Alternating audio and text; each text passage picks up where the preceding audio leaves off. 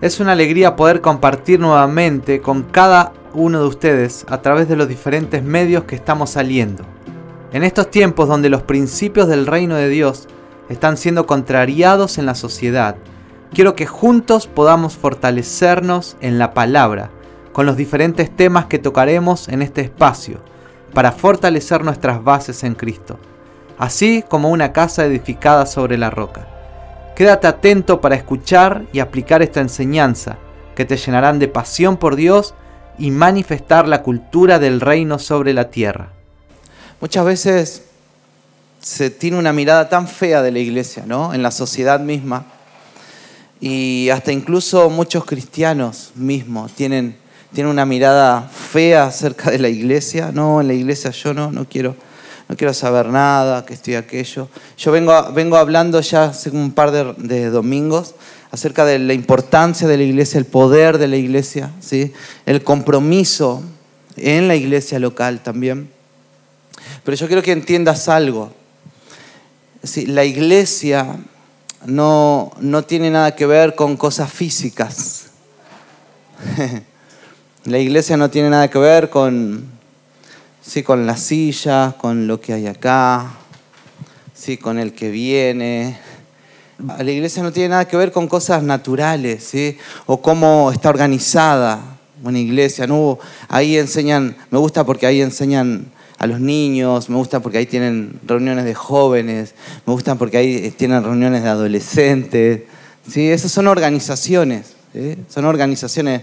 En la Biblia no, no está la estructura de cómo se tiene que manejar una, iglesia. ¿sí?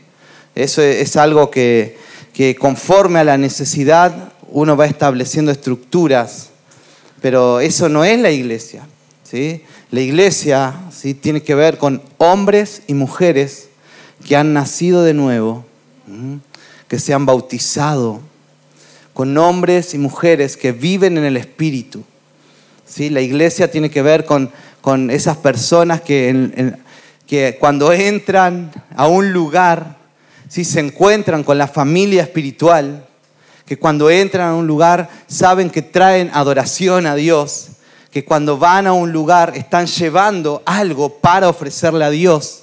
¿sí? Cuando están yendo a un lugar, se están uniendo al movimiento del Espíritu Santo que está pasando en el mundo entero ¿sí? La iglesia no tiene nada que ver con una denominación, ¿sí? con el nombre de, una iglesia, con el nombre de un pastor. ¿sí? La iglesia es algo muy espiritual. Y si vos y yo no nos metemos en el espíritu y no adoramos a Dios, ¿sí? nos vamos a sentir como sapos de otro pozo. ¿Sí? Entonces, mira, para que no generes anticuerpo dentro de tuyo, en una iglesia tenés que meterte en el espíritu. ¿Y qué es meterse en el espíritu? Muchas veces no entendemos y vamos ¿no? con lo poco, la poca comprensión que tenemos, pero solo rendí tu corazón. Y, y lo demás lo hace el Espíritu Santo. No tiene nada que ver el líder, ¿sí? el pastor, ¿sí? está en tu corazón. ¿Cuánto estás rindiendo a Dios tu vida en este tiempo? ¿Hace cuánto que estás viniendo? ¿No?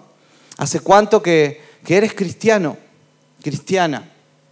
¿Sí? ¿Y qué está pasando con tu cristiandad en tu corazón?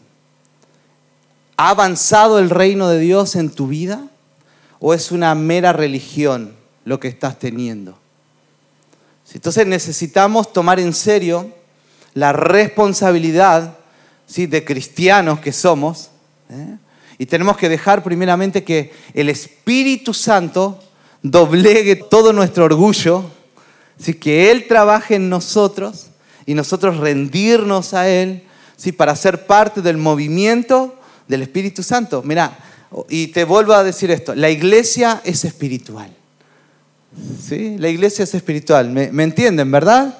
La iglesia es espiritual. Por esa razón nacemos de nuevo. ¿Sí? ¿Y quién nace de nuevo? El Espíritu. ¿Sí? Vos, fuera de Jesús, antes de conocer a Jesús, vos solamente eras cuerpo y alma.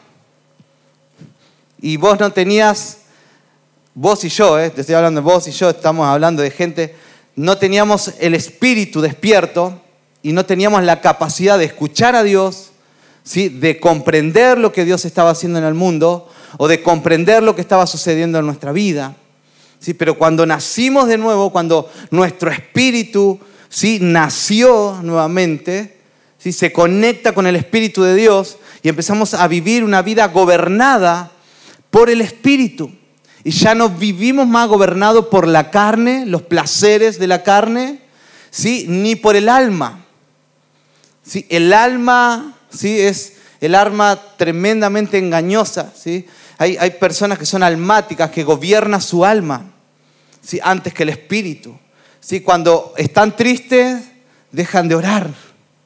Cuando están tristes, dejan de leer la Biblia. Cuando están tristes dejan de congregarse, porque ahí se, ahí se concentra todos los sentimientos del ser humano. ¿sí? Y cuando es gobernada por el alma, si, si hoy no siente, no lo hace. Y en cambio la gente que vive por el espíritu, ¿sí? aunque no sienta, lo va a hacer porque es lo que Dios manda en su palabra hacer. ¿Sí? Por eso muchos dicen, no, yo no siento perdonar. Cuando, cuando me nazca el perdonar, voy a perdonar esa persona está gobernada por su alma y no por el espíritu, ¿no? Porque la palabra dice que tenemos que perdonar, ¿no? Así como Cristo nos perdonó y Cristo nos perdonó una deuda tremenda y da una parábola a Jesús acerca del perdón, ¿no? Y nosotros tenemos que guiarnos por la palabra, ¿sí? Y nuestro espíritu tiene que gobernar lo que yo sienta, ¿sí? Yo no siento pagar la, la luz, pero tengo que pagarla, ¿verdad? Hay cosas que aunque sientas o no sientas, tenés que obedecer. Entonces necesitamos ser una iglesia espiritual, ¿sí? Cuando me dicen amén, es una iglesia que está gobernada por el Espíritu y por lo que Dios dice a través del Espíritu Santo, ¿sí? a través de la palabra de Dios, y que el alma, el alma que seas crucificada día a día, toma tu cruz cada día ¿sí? Todos los días tu alma tiene que ser crucificada. Todos los días lo que a vos te gusta, lo que a vos te gusta y se opone a la voluntad de Dios, va a ser crucificada. Hasta que llegues a un punto donde tu voluntad muere. Por esa razón Pablo decía, ya no vivo yo, ya no vive mi alma, sino que Cristo vive en mí. ¿no?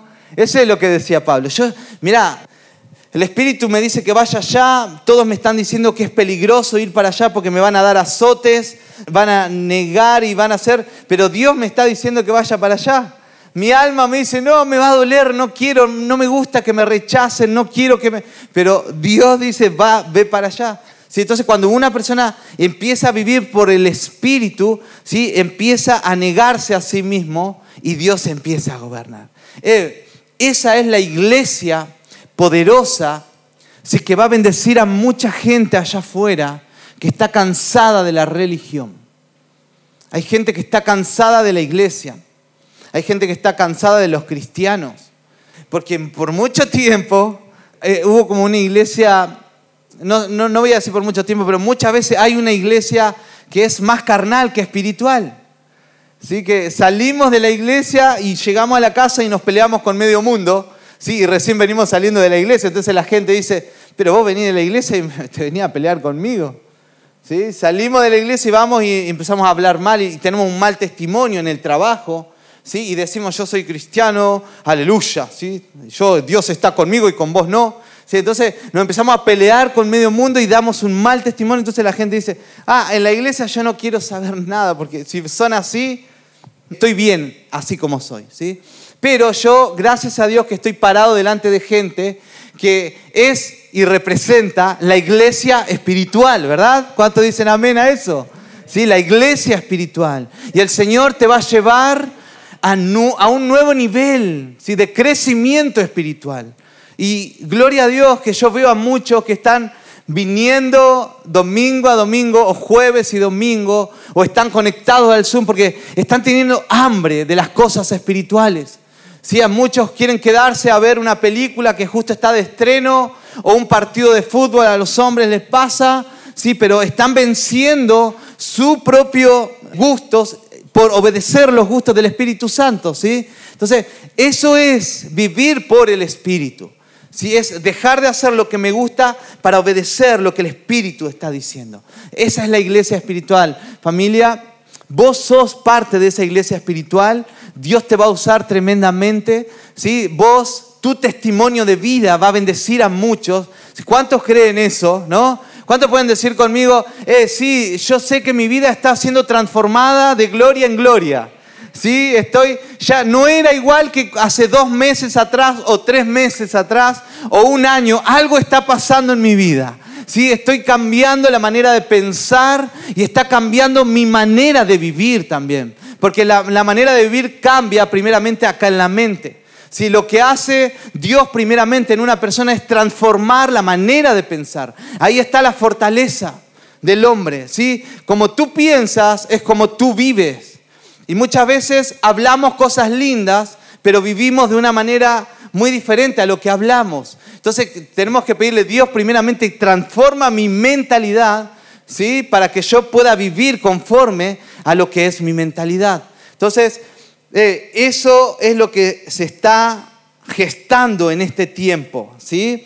Y vos sos la iglesia. ¿sí? Cuando alguien hable mal de la iglesia, vos tenés que decir, no, mira, yo te, yo te voy a decir una cosa, no es tan así como estás diciendo. Porque yo voy a una iglesia que no es así como vos estás hablando. ¿Sí? Yo tengo unos pastores que no es así como vos estás hablando. ¿Sí? ¿Cuántos me pueden decir amén a eso, no? Eh, vos tenés que tener convicción a la iglesia donde estás asistiendo también. ¿sí? Si vos estás acá, yo creo que vos estás de acuerdo con la palabra que se predica. Si, si vos estás ahí sentado, es porque vos estás recibiendo algo del Espíritu y tu vida espiritual estás, está siendo alimentada ¿sí? en cada vez que nos congregamos, tu vida espiritual está creciendo. Entonces vos tenés que decir, eh, no, hay algo que está cambiando en las iglesias. No es tanto como estás diciendo, hay una iglesia espiritual, tenés que decirle. Si yo voy a esa iglesia espiritual, ¿sí? Si vos sos la iglesia, ¿sí? Si alguien habla mal, está hablando de vos. ¿Sí? Así que somos representantes de la iglesia. Quiero hablar cosas fundamentales o pilares fundamentales, cómo vivía el pueblo la iglesia de los hechos de los apóstoles, ¿sí? ¿cómo es esa iglesia poderosa, esa iglesia gloriosa, ¿sí? que, que comenzó ¿sí? en el movimiento de, en hechos de los apóstoles, ¿no? ahí cuando se derramó el Espíritu Santo, ¿y qué empezó a suceder con los gentiles? No, con los que no eran judíos. Los judíos, Jesús vino a los judíos, ¿sí? Primeramente, primeramente a los judíos recibieron el Evangelio, el mensaje del Evangelio. Después el Señor llamó a Pablo, al apóstol Pablo, ¿sí? Y le dio una tremenda revelación, un nombre poderoso, ¿sí? En las manos de Dios y se rindió a Dios y el Evangelio vino a los gentiles a través del apóstol Pablo, ¿no? Y entonces acá vemos qué hacía la iglesia primitiva ¿sí? en Hechos de los Apóstoles. Te invito a que puedas abrir tu Biblia en Hechos capítulo 2. Y son como pilares fundamentales de nosotros, ¿no? Como iglesia. Hechos capítulo 2, versículo 41 al 47, quiero leer primero. Así pues, los que recibieron el mensaje fueron bautizados y aquel día se unieron a la iglesia unas tres mil personas, ¿no? Acá cuando predicó Pedro, ¿sí? lleno del Espíritu Santo, ¿sí? una, de, una de, las, de, las, características de una iglesia es que es llena del Espíritu Santo. ¿sí? Dios te va a llenar del Espíritu Santo. ¿Sí? Mira, te va a usar el Espíritu Santo, te va, Él va a gobernar todo en tu vida. ¿sí? Así que no te, no te impacientes, solo sigue buscando que vas a ser lleno, vas a ser llena del Espíritu Santo y vas a predicar como un Pedro, ¿sí? un, hombre tosco, un hombre duro. ¿sí? ¿Cuántos toscos y duros hay en este lugar? ¿Cuántos cabeza dura que no entienden una y otra vez se le dice, no, justo no vinieron? bueno, Pedro, así tomado por el Espíritu Santo, dio un sermón tres mil personas. ¿sí? ¿Quién lo hizo? El Espíritu Santo, ¿sí? a través de él. Entonces, los que recibieron su mensaje fueron bautizados y aquel día se unieron a la iglesia 3.000 personas, se mantenían, y estas 3.000 personas se mantenían firmes en la enseñanza de los apóstoles, en la comunión, en el partimiento del pan y en la oración.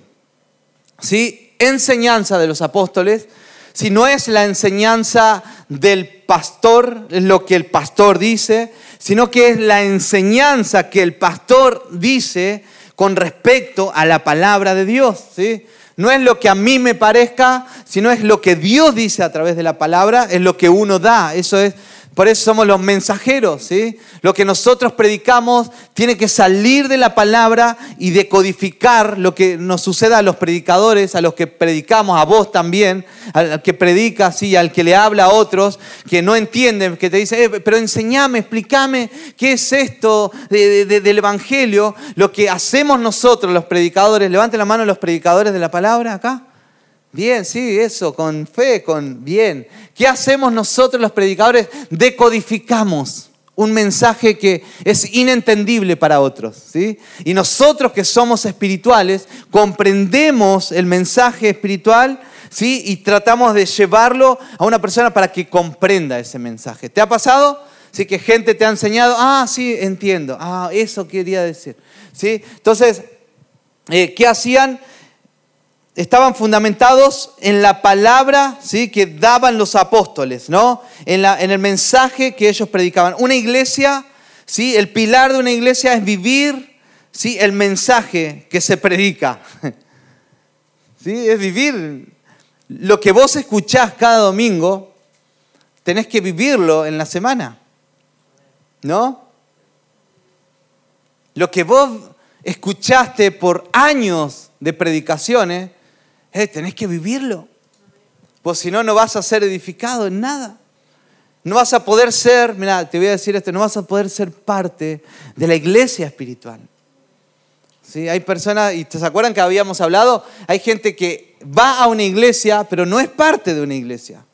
¿Sí? Porque no practica la palabra, no lee la palabra, no está comprometida, está solamente sentada ¿sí? para recibir algo, pero sin ningún compromiso. Eh, pero la iglesia, la iglesia poderosa, ¿para qué Dios instituyó a la iglesia a través de Jesús? Para que la iglesia fuera sal y luz en el mundo. ¿No? Eh, vamos a ser una iglesia de influencia en este mundo. Pero cuando vivimos en el Espíritu pasa eso. Por eso eh, yo estoy comprometidísimo en el Espíritu con Dios. Yo por eso tengo hambre de Dios. Yo quiero más de Dios, quiero más de su palabra, quiero más del Espíritu Santo, ¿sí? Quiero más de Él, por eso adoro en mi casa, adoro en la calle, adoro en el auto, ¿sí? Donde quiera que estoy, tengo que estar conectado con Dios, porque yo quiero ver, quiero ver a la iglesia siendo luz y siendo influencia ahí afuera. ¿Sí? Que no nos vean como, como cristianitos, ¿sí? ¿Se acuerdan que habíamos hablado? ¿Sí? como cristianitos así debiluchos, ¿no? Al contrario, el Espíritu Santo está en nosotros, hay poder en nosotros, ¿sí? Para echar fuera demonios, para liberar, para cortar cadenas, ¿sí? Para, para liberar al que está encarcelado en opresión, no sé, eh, el Señor puso muchas cosas en nosotros, ¿sí? Mira tus manos y decir, eh, hay poder en mi vida, ¿sí? ¿No? ¿Cuántos creen que tienen poder? Sí, porque el Espíritu Santo está dentro tuyo. Hay poder para cuando estás enfermo y orar por esa enfermedad. Hay poder cuando estás viviendo una crisis de angustia, de ansiedad, para orar y echar fuera esos espíritus. Hay poder para, si tu, matrimonio se está desmoronando, se está viniendo abajo, hay poder para restaurar matrimonios. Sí, hay poder para, para ayudar a todos los que nos rodean. Esa es la iglesia poderosa, la que vive la palabra. Cada palabra que vos escuchás, eh, empezá a atesorarlo en tu corazón, que sea un tesoro. Eh, esto que predicó el pastor, que, a ver, y, y, lleva y te, agarrá tu Biblia así, ¿es verdad esto que predicó el pastor? No, primero, ¿no? Ah, ah, sí, sí, ahora lo voy a vivir. Tenemos que ser cristianos pensantes también, ¿no? En la palabra. Tenemos que decodificarlo en nuestra mente, pensar y decir, ah, sí, ah, es verdad, hay que vivirlo. Y fíjate lo que, lo que dice en Salmo 119, 105. Dice, lámpara es a mis pies tu palabra y luz en mi camino. Todo lo que predicamos acá, cuando una persona empieza a hablar de la Biblia, ya sea en el trabajo, en la casa, ¿sí? ya sea en el auto. Si se acuerdan que yo le dije la otra vez, yo voy en el auto y trato, vieron que muchas veces no te da el tiempo para leer. Somos una generación que vive a mil, ¿no? ¿Cuántos viven a mil?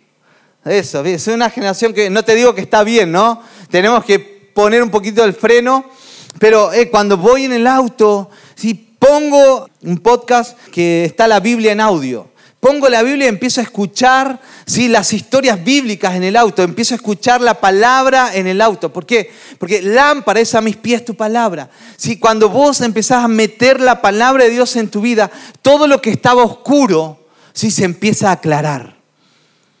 Vieron que viene confusión muchas veces, no sé qué hacer. Eh, mete la lámpara, ¿no?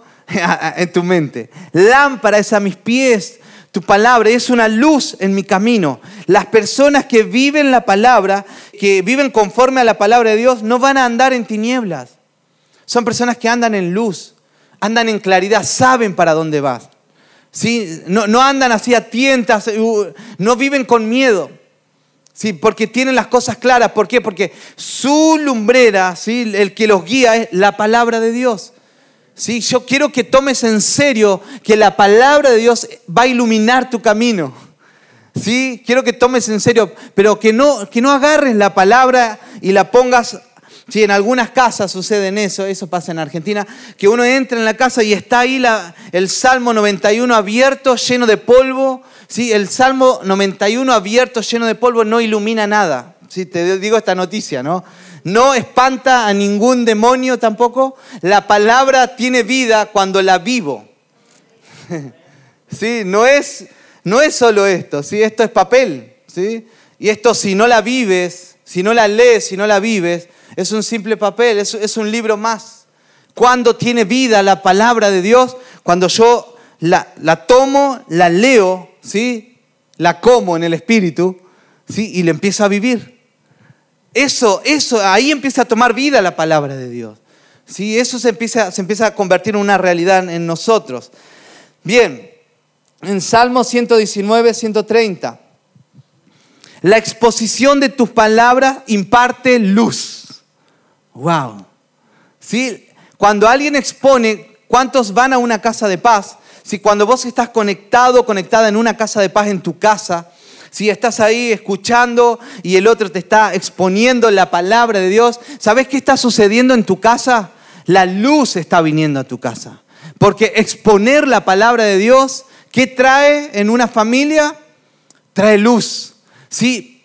Abrirle la puerta ¿sí? a la palabra de Dios en tu casa abrirle la puerta hacia las casas de paz en tu familia, en tu hogar, porque la exposición de la palabra va a disipar todo lo que el diablo está haciendo en la oscuridad, todo lo que está oculto ahí en tu casa, todo lo que está ahí, porque al diablo le gusta andar en la oscuridad.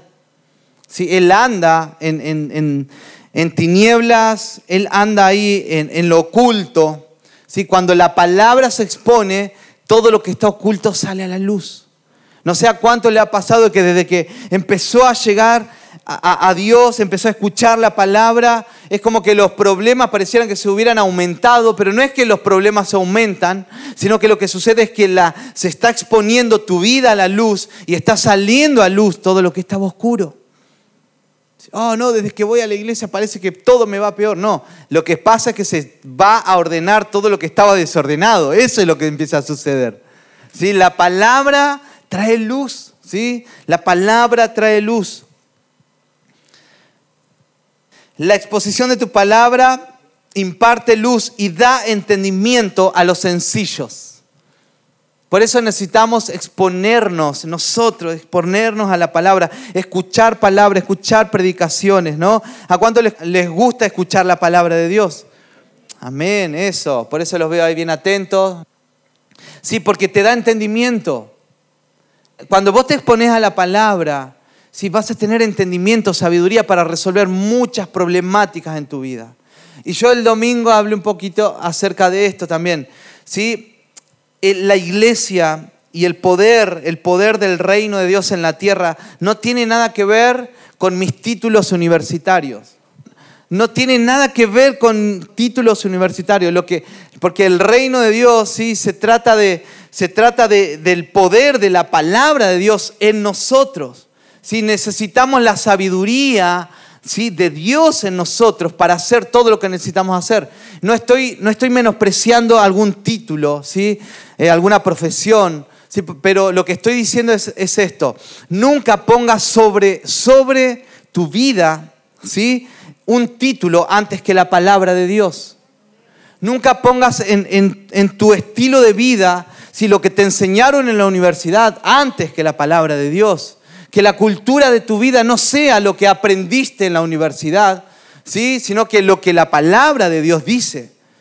¿Por qué razón hay muchos jóvenes universitarios que están perdidos si realmente perdidos, piensan que tienen un montón de, sabiduría y piensan que son más inteligentes que todos, ¿sí? Pero yo creo que esos, esos jóvenes que están menospreciando la palabra de Dios, ¿sí? Y, están como queriendo ridiculizar la palabra de Dios y dicen, no, mis títulos son más poderosos que la palabra de Dios. Estoy, no, no estoy diciendo esto por menospreciar, sino que estoy diciendo esto porque, porque haya un entendimiento en nosotros. Esas personas están entenebreciendo sus mentes y están viviendo en tinieblas. Entonces necesitan nosotros, a vos te digo, vos que estás estudiando o que vas a estudiar, el día que estudies o cuando estés ahí, nunca menosprecies la palabra de Dios en tu vida ni en tu corazón.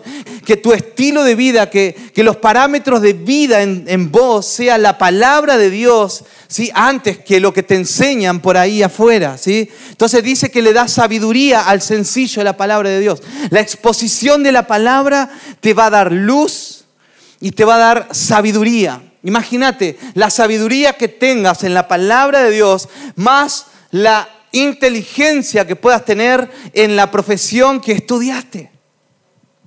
¿Sí? Complementalo y, eh, y, y usalo para la expansión del reino. Pero nunca menosprecies la palabra y el poder de la palabra de Dios en tu vida. El que menosprecia el poder de la palabra, su corazón y su mente se entenebrece. Vos te, pusiste a pensar en personas que dicen, pero ¿cómo pueden aprobar estas cosas? No se dan cuenta. ¿No? No se dan cuenta que eh, van para un camino, pero torcido, van un camino malo, ¿no? No sé si te ha pasado, que hay personas que no se dan cuenta los caminos que están tomando. Y uno que, uno que es sencillo, a la legua te das cuenta, eh, las decisiones que están tomando esto está, eh, están equivocados. Eh, Necesitamos exponernos a la palabra. ¿Cuántos me dicen amén? Amén. Sí, y otra vez te repito esto. No estoy menospreciando tu profesión, tu carrera. Yo sé que vos sos un capo, una capa en eso, sí, pero las cosas del reino no tienen nada que ver con eso, sino que con la palabra de Dios. Sí, para traer ayuda al ser humano, primeramente necesitamos el reino. ¿Sí? Antes que las cosas que nosotros podamos ofrecer. La gente primeramente necesita salvación ¿sí? de su alma, ¿sí? necesita salvación primeramente. Y nosotros tenemos esto. Y después vamos a darle de comer, vamos a hacer de todo. Pero o vamos a darle de comer y cuando le demos de comer vamos a llevarle salvación. Pero nuestra meta es llevar el reino, la salvación a los perdidos, ¿verdad? ¿Cuántos me dicen amén? Muy bien. Juan 1, 4 y 5, voy a tratar de, pero es un tema muy, muy apasionante. En él estaba la vida y la vida era la luz de los hombres. Y la luz brilla en las tinieblas y las tinieblas no la comprendieron. El que tiene a Jesús tiene la luz de la vida. ¿Sí? El que tiene a Cristo tiene luz. El que tiene a Cristo bien entendimiento para vivir esta vida, ¿sí? De una manera mejor. ¿No? El que tiene a Cristo vive la vida, ¿sí? De una manera más plena que aquel que no tiene a Cristo. Para vivir la vida en plenitud necesitamos a Cristo, la luz de Cristo en nosotros. Y el que no, dice, el que no tenía a Cristo, dice que hubo tinieblas en su mente y no, no entendían. Eh, para entender el reino y las cosas espirituales necesitamos tener a Cristo primeramente en nosotros. Amén. Bien, Juan, a los que están anotando, Juan 5, 35 al 38.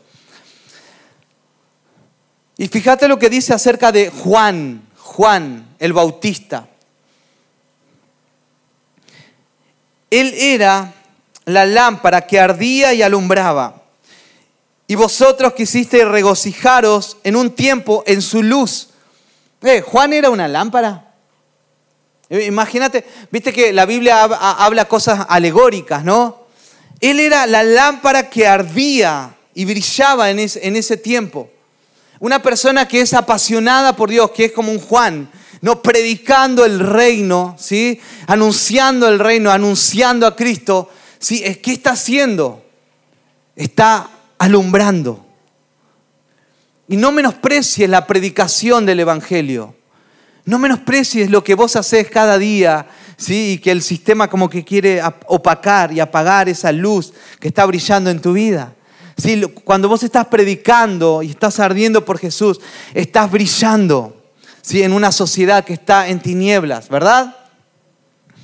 Pero el testimonio que yo tengo es mayor que el de Juan, dice Jesús, porque las obras que el Padre me ha, dado para llevar a cabo, las mismas obras que yo hago dan testimonios de mí, de que el Padre me ha enviado. Y el Padre me envió. Ese ha dado testimonio de mí. Pero no habéis oído jamás su voz, ni habéis visto su apariencia. Y su palabra no la tenéis morando en vosotros, porque no creéis en aquel que Él envió. Para brillar en una sociedad que está en tiniebla, tiene que morar la palabra en nosotros, ¿no? para que podamos arder en una, en una sociedad que está en tinieblas. Si necesitas, mira, yo te digo esto, si vos querés ayudar a la gente, predica. Vieron que muchas veces nos da impotencia, como yo muchas veces veo realidades, veo realidades ¿sí? por la tele, veo realidades por, eh, en, la sociedad y veo gente perdida que está tirada. Digo, ¿cómo, cómo ayudar a esta sociedad? ¿Cómo, cómo dar aportar un grano de arena en una sociedad? Así que se pierde cada día más. Y muchas veces ni todo el dinero del mundo va a ayudar a una sociedad que se pierde si no tiene a Dios. Si ayudar a la sociedad no tiene nada que ver con dinero, no pasa por el dinero ayudar ¿sí? a una persona, pasa con iluminarlo con la luz del Evangelio para que esa persona pueda salir adelante en la vida. Los gobiernos quieren ayudar a la gente, piensan que van a ayudar a una sociedad con dinero. No es así. Es pan para hoy, hambre para mañana. Si no hay sabiduría en esas personas. Si necesitamos ayudarlo ¿sí? con la luz del Evangelio. ¿Cuántos creen esto y me dicen amén, verdad? Eh, no tengo plata ni oro, dijo Pedro, ¿verdad? Y estaba ahí el lisiado, estaba ahí 40 años pidiendo limosnas. Y no le dio dinero, porque ayudar a la sociedad no pasa por el dinero, no pasa por eso. Eh, puede calmar un poquito, pero hay que ir a la raíz, ¿no? Si te duele la muela, si te duele el diente, ¿no? Eh, no pasa por tomarte un analgésico solamente y ya está todo bien, tenés que ir a la raíz, ¿no? igual que una enfermedad. Eh, ¿Y cómo vamos a la raíz? Eh, no tengo plata ni oro, más lo que tengo te doy. Tengo luz dentro mío. Tengo un evangelio poderoso. Y, y esa persona se levantó de ese lugar ¿sí? y pudo salir adelante en la sociedad. Fue un testimonio para muchos. ¿Te das cuenta? Necesitamos iluminar cada vez más en la sociedad, ¿verdad? Luz, ¿no? La palabra de Dios. ¿Cuántos van a comer de la palabra en este tiempo? Sí, ¿cuántos van a predicar el Evangelio en este tiempo? Sí, eh, vamos a hacer una ayuda tremenda a la sociedad. Eh, no pasa por nosotros, sino pasa por, porque si vos dispones tu corazón, predicar el Evangelio, ahí Dios te va a dar un, un poder de influencia. ¿Cuántos quieren tener poder de influencia en la sociedad? ¿Sí? Sí, empieza por ese lugar, empieza en el espíritu. Sí, porque muchas veces hasta nosotros nos sentimos maniatados, porque tenemos que ir a trabajar y responder con todas nuestras cosas, no nos alcanza, vamos el mes a mes justito, ¿no? ¿Y cómo vamos a hacer algo más por la sociedad? Dios puso en nosotros todo, todo, las riquezas en Cristo Jesús está en nosotros, ¿sí? Que lo que el mundo está necesitando. Bien, vamos al punto 2. Sí, la comunión. Dice que en Hechos capítulo 2, ¿no? Que era lo que compartían, eran edificados en la palabra, en la comunión también, ¿no? En la enseñanza de los apóstoles, en la comunión. Y vamos rapidísimo con esto. Primera de Juan 1.3 dice, lo que hemos visto y oído, eso anunciamos, decían los apóstoles, para que tengan ustedes comunión con nosotros. Y nuestra comunión verdaderamente es con el Padre y con su Hijo Jesucristo. Para que haya comunión, coinonía entre vos y yo, ¿sí? para que haya comunión entre nosotros como iglesia, dice que ellos predicaban, nosotros les predicamos para que ustedes tengan comunión con nosotros. Es como evangelizarlos, ¿no? Para que, vengan para que vengan al templo. Les predicamos para que ustedes tengan comunión con nosotros. Pero nuestra comunión primeramente es con Jesús. ¿Sí? La comunión con Jesús de una persona lo va a hacer tener comunión con sus hermanos. El que no tiene comunión con Jesús en su vida íntima, en su búsqueda, le va a costar tener comunión con sus hermanos. No, pero no, yo no voy allá, ese hermano no, no me cae, me cae gordo, ¿no? Dicen, eh, como el chavo del ocho, ¿no? Decían, no, ese no me cae bien esa persona, no lo aguanto. Sí, pero si mi comunión es con Cristo primero, yo voy a empezar a ver a la gente sí, con los ojos de Jesús. ¿Sí? Uno va a empezar a ver el tesoro en cada persona, no lo va a ver a las personas solamente con errores. Muchas veces vemos a la gente en la carne. No, pero ese es medio indiferente. No, eh, no, me parece, que, me parece que no le caigo bien, no me saludó. Pero cuando yo empiezo a tener comunión con Jesús, a toda persona que yo vea, sí voy a tener comunión con esa persona. Si tu comunión en la iglesia comienza en tu comunión con Cristo primeramente. Si para que en una iglesia haya una comunión de hermandad, si de hermandad, para que haya un ambiente de familia espiritual, tenemos que tener comunión con Cristo. ¿Sí? Amén a eso. Eh, y eso va a edificar a la iglesia. seguimos con esto. Primera de Juan, capítulo 1, capítulo 1, versículos 6 y 7. Eh, fíjate lo que dice. Si decimos que tenemos comunión con Él, ¿sí? y andamos en tinieblas, mentimos y no practicamos la verdad. Si yo digo que tengo comunión con Cristo y ando peleado con medio mundo, ¿sí? Estoy siendo un mentiroso. ¿Sí? Si una persona me dice, yo, tengo, yo oro cinco horas al día, yo soy re espiritual, ¿no? Y, y, como que quiero jactarme de mi espiritualidad, pero, pero no tengo amor por mis hermanos, amor por los perdidos, ¿sí? amor por los necesitados, si no tengo amor por mis hermanos y por los que me rodean, eh, entonces tu comunión está más o menos nomás. ¿eh? ¿Sí? Si yo digo tengo comunión con Jesús y con mi esposa la trato mal, ¿no? Entonces mi comunión está fallando ahí un poquito. ¿Sí? Aquel que dice que tiene comunión con Jesús va a tener un matrimonio en comunión. ¿Sí? Eh, te, digo algo que me pasa a mí, un secreto para los esposos. ¿no? Hay algo que a mí me pasa, es como que me siento tocado por Dios. Cuando tengo mis tiempos devocionales, ¿sí? en la mañana, me levanto antes que haya ruido en la casa. ¿No? ¿A quién le gusta levantarse antes que se levanten todos en la casa? Porque yo me gusta estar con Jesús en la mesa, en el living, Sí, me gusta poner música y adoración, abro la palabra y ahí el Espíritu Santo me invade, me quebranto y paso un tiempo de comunión con Jesús, ¿no?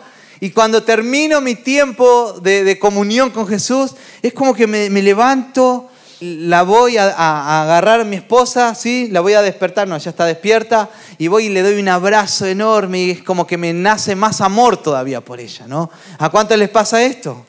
¿no? O, te animo a que lo puedas experimentar. Si el amor en el matrimonio se renueva solamente en Cristo. Si, si no estamos en Cristo, se, va a desgastar.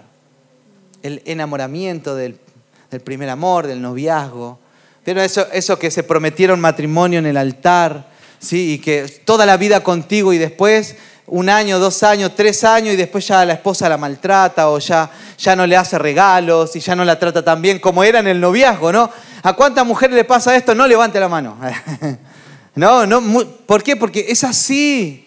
Eh, eh, nosotros nos desgastamos, nosotros, esto se, se desgasta, pero ¿qué es lo que renueva el amor en el matrimonio? La comunión solamente con Cristo. ¿Sí? La comunión con Cristo. A los solteros, no, a las solteras les digo, ¿sí? Chicas, enamórense de un hombre, de una persona siempre que ama y es apasionado por Dios.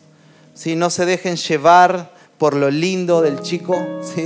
No se dejen llevar porque te dice lindas cosas en las redes.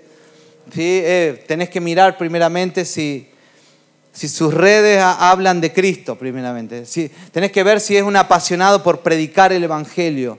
Tenés que ver si es un apasionado en su iglesia local, que sirve. ¿sí? Eh, cuando, si vos empezás a mirar primeramente eso en un hombre ¿no? y en una mujer también, eh, vas a tener un matrimonio ¿sí? en el espíritu. No te veo así feliz, ¿sí? porque siempre van a haber cosas, ¿no? Pero yo, yo me siento feliz igual con mi esposa, ¿sí? Pero eh, es en el espíritu y va a ser bueno. Por eso, la comunión que yo tengo con Jesús, ¿no? Hace que yo tenga comunión con mis hermanos, ¿no? No pasa que cuando terminamos un culto, es como que queremos hablar y quedarnos acá y conversar y queremos abrazarnos, porque eso es lo que hace Jesús. Sí, el que tiene comunión con Cristo empieza a brotar amor en su corazón y empieza a tener comunión con otros. Si necesitamos vivir en esta comunión con Cristo Jesús, el Señor, eh, mira, el Señor te va a llenar de amor por esa gente que, que no aguantas muchas veces. El Señor te va a llenar de amor por esas personas que muchas veces te han dañado, porque tu comunión comienza en Cristo, sí, para empezar a amar a otros. Sí, eh, por eso necesitamos ser una iglesia que tenga intimidad con Cristo, para que podamos ser una iglesia fuerte para ser de bendición en una ciudad o en una nación. El partimiento del pan también participaban, dicen. En Juan 6:35, Jesús dijo, yo soy el pan de vida. El que viene a mí no tendrá hambre y el que cree en mí nunca tendrá sed. Necesitamos ser una iglesia que que tenga una dieta de Cristo. Eh, necesitamos alimentarnos de Jesús, familia. Sí, el pan, Él es el pan de vida eterna. Él es el pan que va a saciar nuestras vidas. Y en Juan 6, 48 al 51, yo soy el pan de vida. Vuestros padres comieron el maná en el desierto y murieron. Y este es el pan que desciende del cielo para que el que coma de él no muera. Yo soy el pan vivo que descendió del cielo. Si alguno come este pan, vivirá para siempre. Y el pan que yo también daré por la vida del mundo es mi carne. Cuando participamos de la cena del Señor, ¿no? Hay algo simbólico, hay algo muy espiritual, que nos estamos nutriendo de Cristo en nuestro espíritu. Si Comer de los nutrientes de Jesús, comer de Él en el Espíritu, es algo que hacemos en lo natural, comer un pan. Sí, pero en el Espíritu Jesús dijo, el que come de mí no va a tener hambre nunca más. Si cuando nosotros estamos participando de la cena del Señor, estamos, estamos participando de Cristo, comiendo de Él en el Espíritu. Nos nutrimos, todos nuestros nutrientes. Lo que comemos, ¿sí? Es lo que vamos a hacer, ¿no? Lo que comemos es cómo nos vamos a sentir después. ¿sí? Y eso habla en la salud también del hombre, ¿no? Lo que comemos es lo que vamos a hacer en nuestra salud. Si de lo que nos alimentamos es cómo nos vamos a sentir. Nosotros somos gente que nos alimentamos, ¿sí? Siempre de Cristo, el maná que descendió del cielo, el pan espiritual. Somos una iglesia que tiene una dieta espiritual, ¿sí? Es Jesús. Amén. Yo veo más de Cristo en tus ojos en este tiempo, ¿sí? En muchos cuando los veo, porque ahora vemos los ojos nomás, ¿sí? Veo más a Jesús, ¿sí? En tus ojos. Y por último, la oración. Y terminamos con esto. Hechos capítulo 1, 14. todos estos perseveraban unánimes en la oración y ruego con las mujeres y con María, la Madre de Jesús, y con sus hermanos. Hechos, ¿sí? La iglesia perseveraban unánimes en la oración. Yo eh, te animo a que puedas, oro al Espíritu Santo que te, que te muestre ¿sí? lo poderoso que es orar y lo deleitoso que es orar. Es un deleite orar, es un deleite hablar con Jesús, pasar tiempo con Jesús. Es que puedas ver el poder que hay en la oración. Muchas veces la oración se lo ha, se lo ha mirado como un castigo. Porque nuestros papás, no sé si a vos te pasaba, al que se portaba mal, vaya a la esquina a arrodillarse ahí, a orar. Decían mi papá, ¿no? Los que eran cristianos, ¿no? Los que tenían papás cristianos. Es como que el, el castigo era ir a orar a la esquina, ¿no? Entonces imagínate cómo una generación le va a tener como medio, va a ser reacia la oración, ¿no?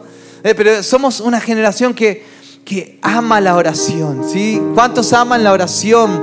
Eh, pasá, experimentá el orar diariamente, todos los días, en el Espíritu, ¿sí? Y tener un cuartito en tu casa, un cuartito de oración, ¿sí? Si es posible donde puedas estar ahí, eh, no me moleste que voy a estar orando, estoy con, con mi amado, con Jesús. ¿Cuántos vieron una película Cuarto de Guerra, no? Qué, hermoso esa película, ¿sí? si lo pueden ver, recomendable. ¿sí? Una mujer, una mujer de oración que salvó su matrimonio con la oración. Oh, glorioso, ¿no? Romanos 12, 12, gozosos en la esperanza, sufridos en la tribulación, constantes en la oración. No somos una iglesia que ora solamente cuando está en problemas.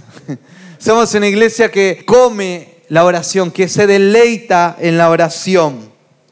Colosenses 4.2, perseverad en la oración, velando en ella con acción ¿sí? de gracias, orando también al mismo tiempo por nosotros, para que el Señor nos abra puertas para la palabra, a fin de dar a conocer el misterio de Cristo, por el cual también estoy preso, para que lo manifieste como debo hablar eh, familia, en este tiempo nos tenemos que levantar en oración para que este Evangelio del Reino se expanda en todo el mundo. ¿Sí? Eh, Dios te tiene que despertar para que, para que tu oración sean usadas en el reino. Tu oración va a ser usada en el reino. ¿Sí? Eh, esta semana vimos una película que fue verídica, verídica, de una persona que, estaba a favor del aborto y, hizo se metió a un movimiento en favor del aborto. Por ocho años ella era universitaria y ahí la agarraron, si pensando que quería ayudar a la gente, era cristiana encima.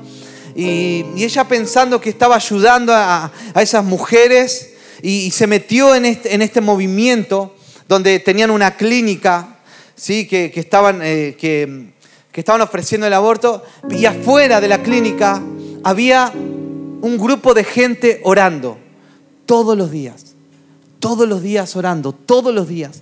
¿Sí? Y siempre venían mujeres y ellos estaban ahí en la reja y hablaban y oraban y declaraban y le hablaban a las mujeres que llegaban para hacer abortos. Eran niñas, ¿sí? jovencitas. Muchos, muchos papás llevaban a, sus hijas por, por la vergüenza de que su hija había quedado embarazada y qué iban a decir sus amigos y todas esas cosas. Y, ella metida ahí y, y los jóvenes, ¿sí? un movimiento de oración afuera, orando, orando, orando. Llega un punto casi al final de la película que esta chica sí que se había metido, el Señor lo toca, sus ojos son abiertos, se da cuenta de la atrocidad que estaba haciendo, se va a, a este movimiento de oración y le pide ayuda, ¿sí? y le dice, por favor, ayúdenme que esto y aquello y resulta que esta chica se arrepiente de todo, se une al movimiento, al movimiento de oración con ellos, abandona la clínica. Ella era la directora de la clínica, se convirtió en la directora, imagínense. Y, después cuando estaba ahí hablando con ellos, les decía esto, ¿saben por qué yo cuando era directora, por qué yo me enojaba tanto cuando los veía allá afuera ustedes? Me enojaba porque cada vez que ustedes estaban orando, Sí, porque seguramente que habían días que no iban a, ese movimiento de oración, pero cada vez que ustedes venían a orar, ¿sí? Los, las mujeres que abortaban eran menos los que venían. Cuando ustedes oraban ahí, menos chicas venían. Pero cuando ustedes no estaban, sí venía mucha gente. Entonces, eh, fíjate el poder de la oración, lo que puede cambiar, los ambientes pueden cambiar, pueden cambiar una nación y, encima, para más de todo, esa clínica se cerró, ¿sí? Porque se iba a hacer una clínica enorme que iba a estar subvencionada hasta por el gobierno, está todo metido ahí. Y termina de que en esa clínica se hace el movimiento de oración en contra del aborto. Eh, qué poderoso una iglesia que ora, familia. Eh, metámonos en el espíritu, iglesia. Sí, lo que estamos, ah, no estamos perdiendo el tiempo cuando estamos acá. Estás ganando terreno, territorio, ¿sí? años en tu matrimonio, con tus hijos, en tu ciudad. Le estás dejando y está dejando un legado poderoso a tus hijos cada vez que te estás congregando. ¿sí? Estás estableciendo tu matrimonio cada vez más poderoso. ¿sí? Y yo sé que, que hay muchas situaciones que resolver en nosotros, pero cuando nos metemos primeramente en el Espíritu, en el Señor, Dios empieza a obrar en tus hijos, ¿sí? en tu esposo, en tu esposa, en tu familia, en tu trabajo, si todo comienza en Él. Esta y otras reflexiones están disponibles en nuestro canal de YouTube y en los podcasts de Spotify y iTunes nos puedes encontrar con el nombre de Casa de Adoración Talca para poder revivir este momento. Porque recuerda, la palabra de Dios nunca vuelve vacía.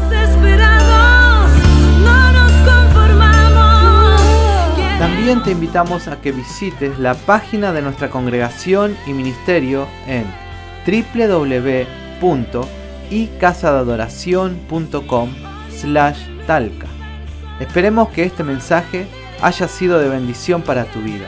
Y si lo fue, te invitamos a que puedas apoyarnos. Desde ya, gracias por tus oraciones. Para comunicarte con nosotros, puedes hacerlo desde cualquier lugar al número WhatsApp más 569 977 38467. Muchas gracias por estar con nosotros y habernos acompañado en este episodio de Cultura de Reino. Dios te bendiga.